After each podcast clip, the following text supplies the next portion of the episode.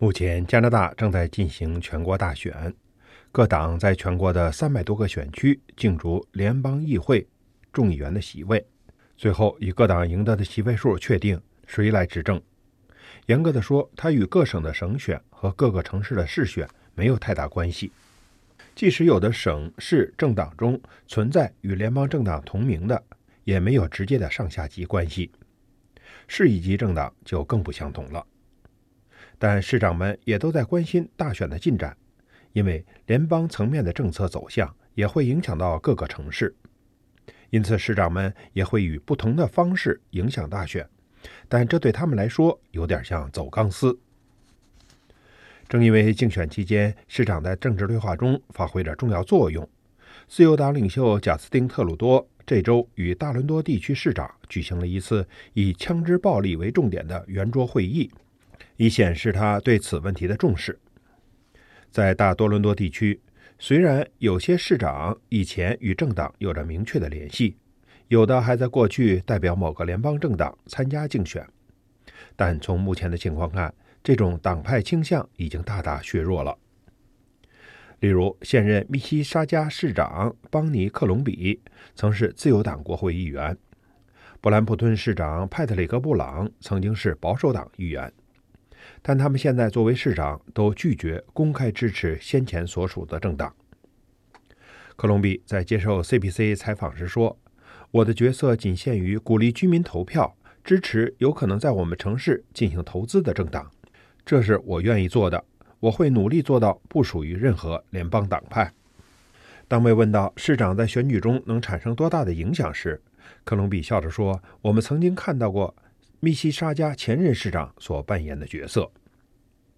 对于布朗来说，在竞选期间不属于任何党派是一件新鲜事儿。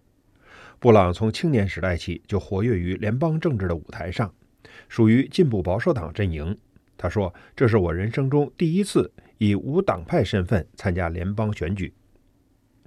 自去年秋天担任市长以来，布朗已先后会见了自由党领袖贾斯汀·特鲁多。保守党领袖安德鲁·谢尔和新民主领导人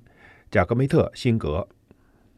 布朗在一次采访中说：“我必须面对的现实是，市政当局负责人需要与联邦政府的当权者进行合作，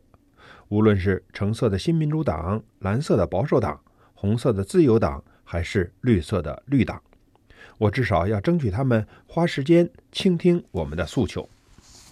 克隆比和布朗所希望联邦政党为城市应做的事儿基本相同，包括为建设基础设施提供资金承诺，为解决枪支和帮派犯罪提供更多的支持。布朗说：“令人担忧的是，一些影响我们日常生活的重要问题还没有得到解决。”他补充说：“大选期间，我们听到每个政治领导人都在许诺，但发布公告和资金到位是两个截然不同的事情。”密西沙加市长克隆比说：“该市已启动了一项名为‘密西沙加药物’的活动，目的是尽一切努力让联邦大选的候选人知道该市面对的主要问题，同时也使选民意识到这些问题，并在有机会时向候选人提出来，由他们向政党的决策者报告。而联邦政党领袖会听市长诉求的一个重要原因是，大多数加拿大选民都居住在城市。”到目前为止，联邦大选的大部分战场都在城市中，无论是市中心还是郊区。多伦多市长约翰·托里在接受加拿大广播公司采访时说：“作为市长，你在宪法设置的选举程序中可能没有很多权利，但你拥有城市这样一个平台，它能在解释这些政党的政策和提供对话平台方面具有很大的影响力。”托里说。以无党派的立场在多伦多推广什么并不难，但他补充说，一旦需要表达对党派承诺的看法时，就很难再那么超脱。